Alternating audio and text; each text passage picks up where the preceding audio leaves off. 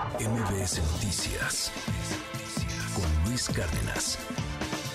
La semana pasada, concretamente el viernes, le platicaba yo a usted sobre este asunto de los terroristas colombianos operando en Guanajuato.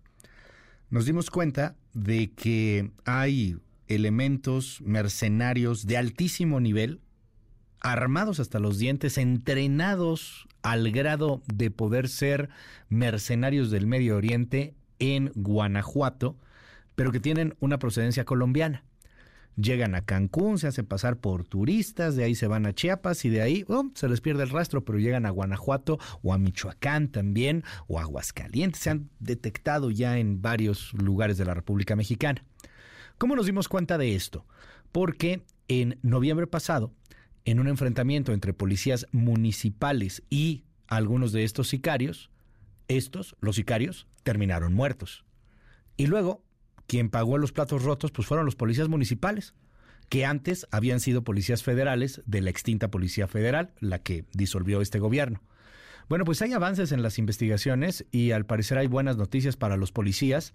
Gabriel Regino, el doctor Regino, abogado de estos policías detenidos, gracias por tomarme la comunicación. Gabriel, ¿qué novedades tienes? ¿Cómo nos puedes actualizar con esta información? Buen día. Al contrario, Luis, muchas gracias. Muy buen día para ti para todo el auditorio. Hacer dos reconocimientos puntuales. El primero a tu persona y a tu medio de comunicación tan importante, ya que gracias al espacio que nos diste, la Fiscalía General del Estado de Guanajuato tomó nota y directamente el fiscal Carlos Amarripa, a quien hago el segundo reconocimiento y a quien le ofrezco una disculpa por si hubo una mala interpretación de la entrevista que realizamos, mostró inmediatamente su interés y apertura y dio instrucciones precisas para que personal a su cargo revise puntualmente la carpeta de investigación. Nos encontramos en estos momentos en Guanajuato prácticamente desde el día de ayer haciendo todo lo que procesalmente corresponde para salvaguardar los derechos de estos policías municipales que en cumplimiento del deber y en legítima defensa abatieron a estos sicarios que como bien lo, has indicado están integrados por personas que tienen un alto entrenamiento porque pertenecieron al ejército de la República de Colombia y que han ingresado a nuestro país en calidad de turistas a sembrar el terror y a unirse como mercenarios a cárteles criminales.